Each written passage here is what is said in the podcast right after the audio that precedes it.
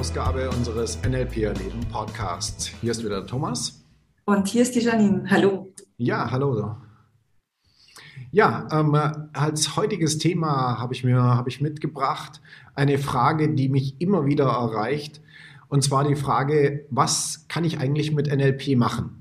Ja, gerade wenn jemand ähm, anfragt, hier eine NLP-Ausbildung zu machen und sagt, okay, ähm, ich möchte gerne zum Practitioner kommen, ist die Frage, was, was habe ich denn hinterher davon? Was kann ich hinterher mit NLP machen?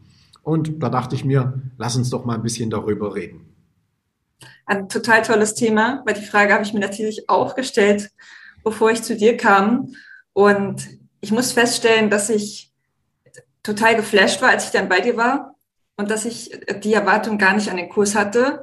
Ähm, also was, was ich an Fähigkeiten dann sozusagen mitnehme danach, was danach anders ist als vorher.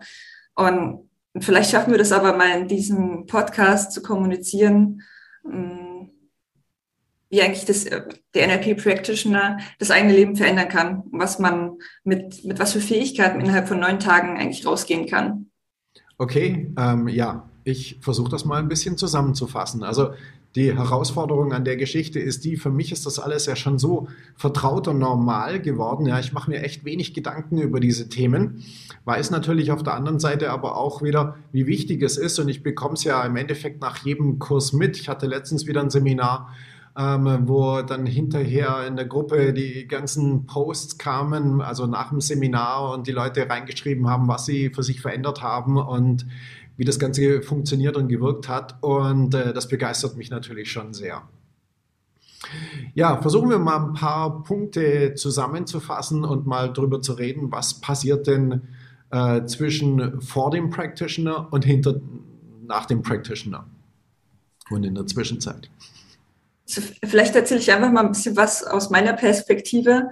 Ähm, also ich hatte, bevor ich zum Practitioner kam, schon immer eine ganz gute Kommunikation, denke ich. Ich habe wenig äh, Streits, Streitigkeiten oder sowas gehabt oder Missverständnisse. Mhm. Aber nach dem Practitioner ist meine Kommunikation noch mal besser geworden. Und zwar, weil ich es geschafft habe, durch das NLP viel konkreter in meiner Sprache zu werden. Und durch dieses Konkrete ähm, versteht mich mein Gegenüber besser, weil er genau das gleiche Bild, vielleicht nicht das gleiche Bild, aber ein ähnliches Bild im Kopf hat wie das, was ich sagen wollte. Mhm. Und ich schaffe es eben auch, ihn besser zu verstehen, weil wenn er unkonkret ist, weiß ich, ich fragen kann, dass wir am Ende über das Gleiche reden.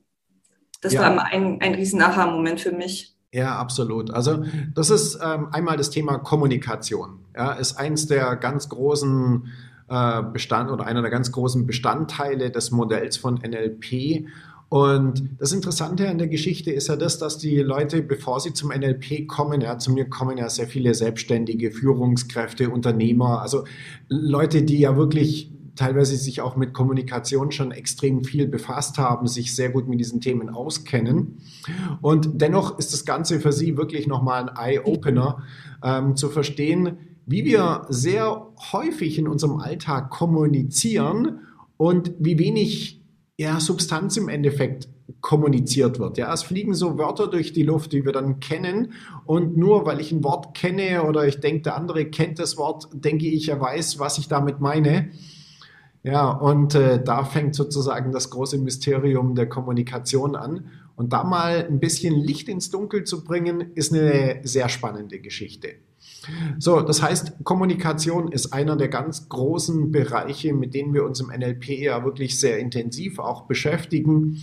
Und ähm, das ist ja für den einen oder anderen wirklich so eine Geschichte, wo ähm, ja, die, die eine oder andere Tür dann aufgeht und den Leuten wirklich klar wird, wie sie bisher kommuniziert haben und was sie eben in Zukunft anders machen können, ja, um effektiver, klarer zu kommunizieren, um äh, Missverständnisse zu vermeiden, Probleme zu lösen, ja, äh, Streit und ähnliche Geschichten ja auch zu vermeiden.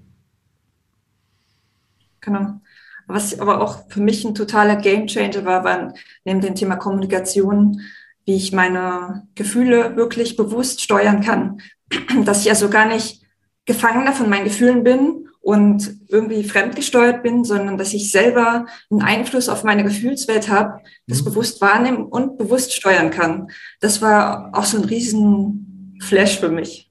Ja, absolut. Also wir haben im NLP ja so eine ganz coole Frage, die ist mittlerweile, denke ich, auch schon recht bekannt. Äh, die Frage nach dem, wie machst du es? Ja, wenn jemand kommt und sagt, ja, ich bin enttäuscht oder ich habe mich geärgert oder wie auch immer. So, diese Frage, ja, wie machst du es denn? Finde ich, ist eine ganz coole Frage erstmal, weil sie gibt uns den Hinweis darauf, dass die Person etwas macht, sie aber im Normalfall nicht mitbekommt, was sie macht, um das Ergebnis, genannt Gefühl, dann zu erzeugen. Und den Prozess mal aufzuschlüsseln und da dahinter zu steigen und zu sagen, ah, okay, das so mache ich das also, ja. Ähm, und daraus natürlich die entstehenden Wahlmöglichkeiten zu schaffen, zu sagen, Moment mal, ich muss es gar nicht machen, ich könnte mich auch anders entscheiden, ähm, ist gerade, wenn es um das Thema Gefühle geht, ein unglaublich wichtiger Punkt. Und neben der Kommunikation ist das Thema Gefühle, Emotionsmanagement, ja, die Gefühle, mehr gute Gefühle, ja, und weniger schlechte Gefühle. So, das ist die Botschaft so kurz auf den Punkt gebracht. Auf jeden Fall. Und meines Erachtens ist es aber eher so ein indirektes Ergebnis. Ähm, schaffen wir es durch die Fähigkeiten, die wir mit dem NLP lernen, auch unser Selbstvertrauen aufzubauen. Es ist wie als ob wir so ein Schutzschild immer bei uns tragen, das uns jederzeit unterstützen kann. Ja, absolut. Also ähm, normalerweise oder was die Leute sehr, oft denken, wenn sie zu einer NLP-Ausbildung kommen, ist ja das, dass sie denken, ja, okay, ich lerne da jetzt verschiedene Techniken. Ja, so ein bisschen die Bausteine, worum geht es im NLP und dann noch verschiedene Techniken. Das stimmt natürlich. Das ist auch ein ganz wichtiger Punkt, weil für mich ist der Anspruch der, dass jemand, der eine Practitioner-Ausbildung gemacht hat, dass er im Endeffekt jedes NLP-Buch nehmen kann und jede NLP-Technik mit sich selber oder auch mit jemand anderem anwenden kann. So, aber die Techniken sind natürlich nur ein Bestandteil des Ganzen. Und worum es in meinem NLP-Training für mich an der Stelle geht, ist ja, dass den Leuten auch diese subbewussten Strategien mitzugeben, ja, wo ganz viel Veränderungsarbeit ja in der Ausbildung schon passiert, in der Regel natürlich auch auf unbewusster Ebene. Und dieser Prozess ist dann im Endeffekt der, der zu mehr Gelassenheit führt, der zu ja, besseren Entscheidungen führt, ähm, die Dinge besser zu hinterfragen, durchdenken, kommunizieren und so weiter.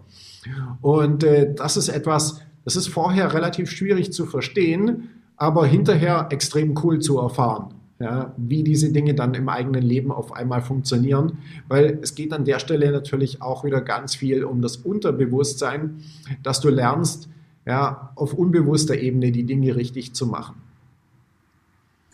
Hast du dann vielleicht noch so ein Feedback von Teilnehmern in Erinnerung, um vielleicht dem Zuhörer, dem Zuschauer noch ein Bild davon zu geben, wie es einem nach neun Tagen geht bei dir im Kurs?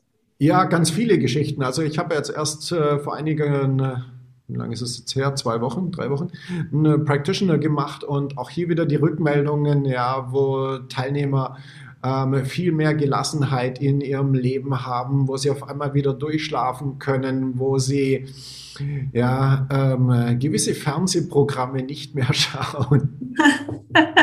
Solche Dinge, ja. Ähm, ein Teilnehmer hat mit dem Rauchen aufgehört. Ähm, ja, was war noch? Also wirklich ganz viele Dinge, die die Leute für sich umgesetzt haben, ja, Ängste, Phobien aufgelöst und so weiter. Und das ist natürlich extrem cool. Auf jeden Fall. Könnte man eigentlich so zusammenfassend sagen, dass NLP dabei hilft, die persönliche Freiheit zu finden? Ja, absolut. Also persönliche Freiheit ist wohl eins der absoluten Stichwörter, zumindest für mich, wenn es ums NLP geht. Und da ähm, verweise ich an der Stelle auch direkt auf Richard Bandler, äh, dessen Definition würde ich jetzt behaupten, in meiner Interpretation genau das ist. Ja, es geht um persönliche Freiheit. Und äh, das ist an sich ja schon ein unglaublich spannendes Thema, weil, naja, ähm, wir oft das Gefühl haben, dass wir nicht frei sind ja, obwohl wir uns selber sozusagen die Ketten angelegt haben. Und hier mal ein bisschen auszusteigen und das zu erkennen, ist im Sinne der persönlichen Weiterentwicklung ein extrem wichtiger Punkt. Und da hilft ja natürlich der Practitioner extrem weiter, um so den ersten Einblick zu bekommen und die ersten Schritte in die persönliche Freiheit zu wagen. Hm. Und ich finde das ein mega cooles Thema. Wir könnten noch stundenlang weiter darüber sprechen. Und äh, wenn du, lieber Zuschauer, Fragen hast zum NLP Practitioner oder zum NLP, dann wende dich sehr gerne an uns und wir machen einfach wieder eine Podcast-Folge drüber. Alles klar. Dann äh, würde ich an der Stelle sagen, vielen lieben Dank fürs Einschalten, Zuhören, Zuschauen, whatever. Ja, ich äh, sage an der Stelle, mach's gut, ja, lass es dir gut gehen, maximalen Erfolg. Bis bald, dein Thomas. Und dein Janine. Ciao. Bis dann, tschüss.